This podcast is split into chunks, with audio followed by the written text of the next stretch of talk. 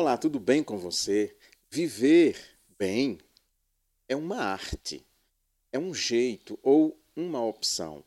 Sabe esse calor enorme que a gente está vivendo nos últimos dias aqui no Brasil?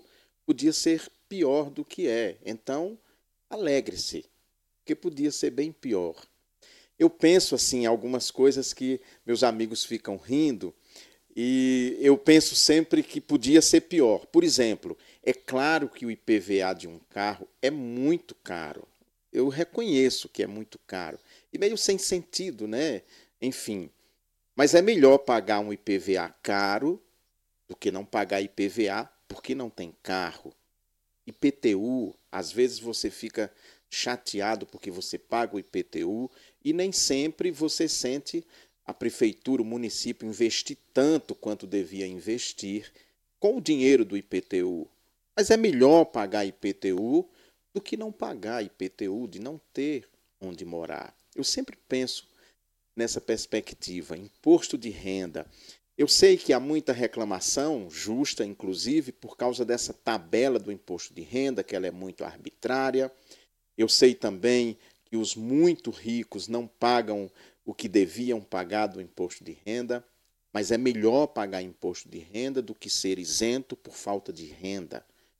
Quem me dera se eu tivesse todo ano de recolher de imposto de renda, sei lá, 500 mil reais. Imagina quanto seria o meu salário se eu tivesse de recolher 500 mil reais de imposto de renda todo ano.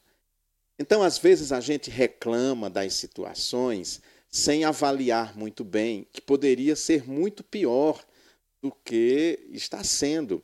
Aplique isso para a sua vida. Às vezes a pessoa reclama porque vive só, mas pensa em quem está vivendo com outra pessoa e é extremamente infeliz, vive sofrendo, padecendo, às vezes inclusive sofrendo violência doméstica. Pensa nisso quando você começar a reclamar. É claro que a gente tem que fazer reclamações, mas reclamações pontuais, por coisas que realmente valham a pena a gente reclamar. E não ficar se queixando de tudo. É muito ruim gente que se queixa de tudo. Há pessoas que sempre que você encontra, quando você dá o primeiro bom dia, e aí, bom dia, tudo bem? ela já vem com um rosário de queixas, se queixa disso, daquilo, daquilo outro, que está só, que ninguém visita, que ninguém liga, que não faz isso aqui. Ah, não, para. Ninguém dá conta de gente que reclama demais.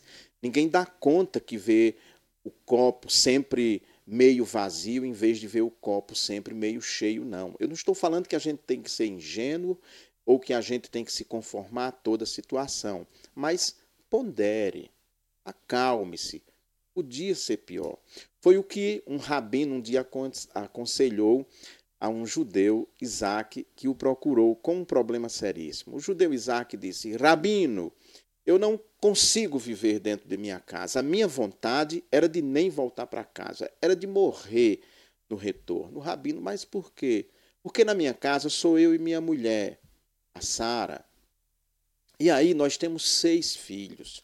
Acontece que tem três anos que os meus pais estão morando dentro de casa. Agora imagina, a nossa casa tem dois cômodos apenas.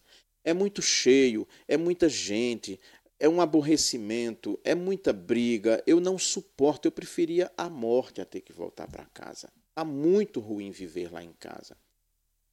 O Rabino disse: Você tem algum animal? Tenho. Eu tenho uma vaquinha, eu tenho uma ovelha e umas galinhas. Na verdade, uma ovelha e um carneiro e umas galinhas. O rabino disse: então faz o seguinte, seu Isaac, coloca tudo dentro de sua casa. Mas como? Coloca tudo dentro de sua casa. Ele colocou.